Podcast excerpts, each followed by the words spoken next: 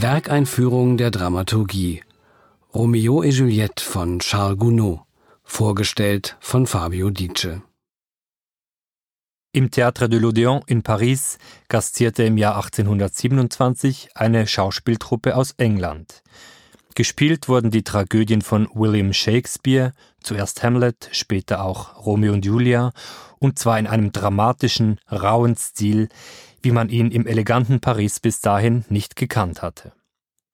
Im Saal saß eine begeisterte junge französische Künstlergeneration, unter ihnen auch der Komponist Hector Berlioz, der sich heftig in die Schauspielerin Harriet Smithson verliebte, welche die Rollen der Ophelia und der Julia darstellte. Der Komponist Charles Gounod, dessen Oper Romeo Juliette 40 Jahre später in Paris uraufgeführt wurde, war damals noch ein Kind. Er wurde 1818 in Paris geboren. Bereits im Alter von gut 20 Jahren lernte er am Konservatorium aber die Chorsinfonie Romeo und Juliette von Hector Berlioz kennen, die ihn beeindruckte und prägte. Als er in den 1860er Jahren an seiner eigenen Vertonung des Shakespeare-Stoffs arbeitete, entschloss er sich nämlich, wie Berlioz auch, das Stück mit einem Prolog des Chores zu eröffnen, der unmittelbar von Shakespeares Text inspiriert ist. Zwei Häuser beide gleich an Rang und Stand, hier in Verona, wie er es gleich erlebt, entfachen alten Hass zu neuem Brand, bis Bürgerblut an Bürgerhänden klebt. Vom unheilschwangeren Schoß der Feinde sprießt ein Liebespaar von bösem Stern bedroht. Sein elend unglücklicher Sturz beschließt den Streit der Eltern mit dem eigenen Tod. So steht es bei Shakespeare. Hass und Liebe als ein unauflöslicher Gegensatz sind die Grundkonstanten dieser Tragödie. Charles Gounod und seine beiden Librettisten haben sich für die Oper Romeo und Juliette nicht nur stark am Original von Shakespeare orientiert, sie haben das Stück auch auf seine wesentlichen Momente reduziert. In den fünf Akten folgen, teilweise etwas unvermittelt, die wichtigsten Stationen des Dramas aufeinander. Der erste Akt beginnt ganz dem 19. Jahrhundert in Paris verpflichtet mit einem walzerseligen Ball im Haus der Familie Capulet. Der Vater Capulet präsentiert seine Tochter Julia, die dem Grafen Paris versprochen ist. Heimlich befinden sich aber auch junge Männer der Familie Montagu auf dem Fest, die mit den Capulets verfeindet sind, darunter Romeo und sein bester Freund Mercutio. Als Romeo Julia zum ersten Mal sieht, verliebt er sich in sie. Doch die Begegnung der beiden ist nur kurz. Als Romeo von Tybalt erkannt wird, müssen die Montagus den Ball verlassen. Im zweiten Akt treffen sich Romeo und Julia heimlich in der Nacht. Sie bekräftigen ihre Liebe, wollen den Hass ihrer beiden Familien überwinden und beschließen zu heiraten. Im dritten Akt wird das Paar von Pater Laurent heimlich getraut. Kurz darauf kommt es aber zum Konflikt zwischen den beiden verfeindeten Familien. Stefano, ein junger Freund von Romeo, reizt die Capulets und fordert sie zum Kampf heraus. Es kommt zu einer Rauferei mit tödlichen Folgen. Tybalt tötet Mercutio, worauf Romeo aus Rache Tybalt umbringt. Zur Strafe wird Romeo in die Verbannung geschickt. Bevor er geht, verbringen Romeo und Julia im vierten Akt zusammen die Hochzeitsnacht und zögern diesen Moment bis zum letzten Augenblick hinaus. Kaum ist Romeo gegangen, erscheint Julias Vater und kündigt die geplante Hochzeit mit dem Grafen Paris an. Julia bittet Pater Laurent um Hilfe und erhält von ihm einen Schlaftrunk, der sie so lange tot aussehen lässt, bis Romeo zurück ist.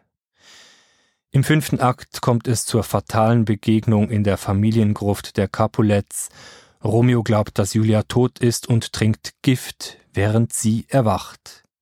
Als sie realisiert, dass Romeo sterben wird, ersticht sie sich. In Shakespeares Textfassung ist dieser Tod tatsächlich sehr kurz und rau gestaltet. Bei Charles Gounod hingegen singen sich die beiden Liebenden in einem ekstatischen letzten Duett in den Tod, den sie auch als Erlösung empfinden. Nach der kurzen Begegnung im ersten Akt, dem Liebesduett im zweiten Akt und der Hochzeitsnacht im vierten Akt ist es bereits das vierte Duett zwischen Romeo und Julia, also eine musikalische Form, die diese Oper neben Chor, Ensembleszenen und einzelnen Arien stark prägt. Es ist vielleicht interessant zu erwähnen, dass Richard Wagners Tristan und Isolde nur zwei Jahre vor Charles Gounods Romeo und Juliette in München zur Uraufführung gelangte. Beide Werke drehen sich um ein Liebespaar, deren Liebe aus gesellschaftlichen Gründen nicht sein darf. Beide Paare schaffen sich jeweils im zweiten Akt im Dunkel der Nacht einen heimlichen Raum für ihre Liebe, eine utopische Gegenwelt zum Tag, der voller Hass und Gewalt ist.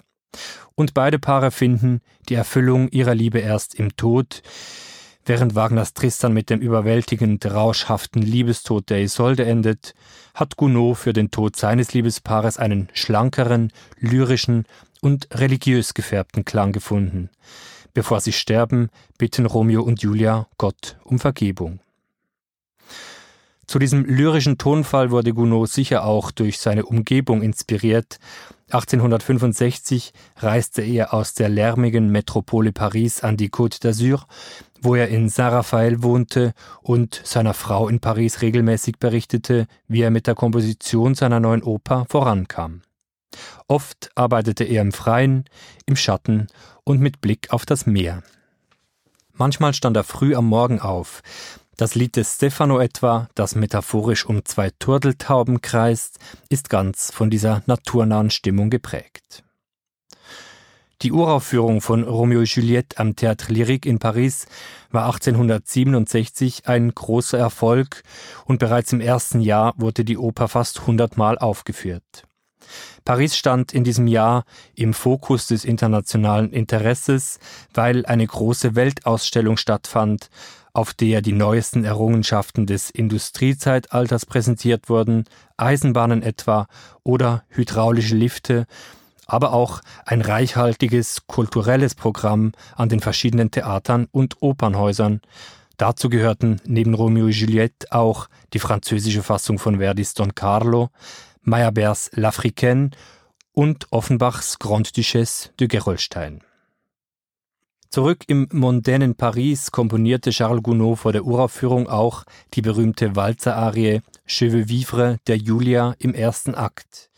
Dem Regisseur unserer Neuinszenierung Ted Huffman war es wichtig, auf diese stark vom 19. Jahrhundert geprägte Musik zu reagieren, ohne diese spezifische Zeit auf der Bühne wiederzubeleben. Es ist ihm immer wichtig, eine Körpersprache zu finden, die den Sängerinnen und Sängern und in diesem Fall auch Tänzerinnen und Tänzern von heute entspricht.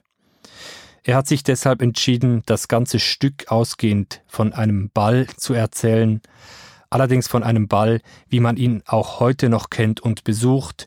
In den USA nennt man solche Upper-Class-Events Cotillion, bei uns in Europa heißen sie Debütantenball. Junge Menschen begeben sich bei solchen Anlässen in einen Rahmen, in dem sie sich nach bestimmten Regeln etwas förmlich, anständig und steif benehmen müssen.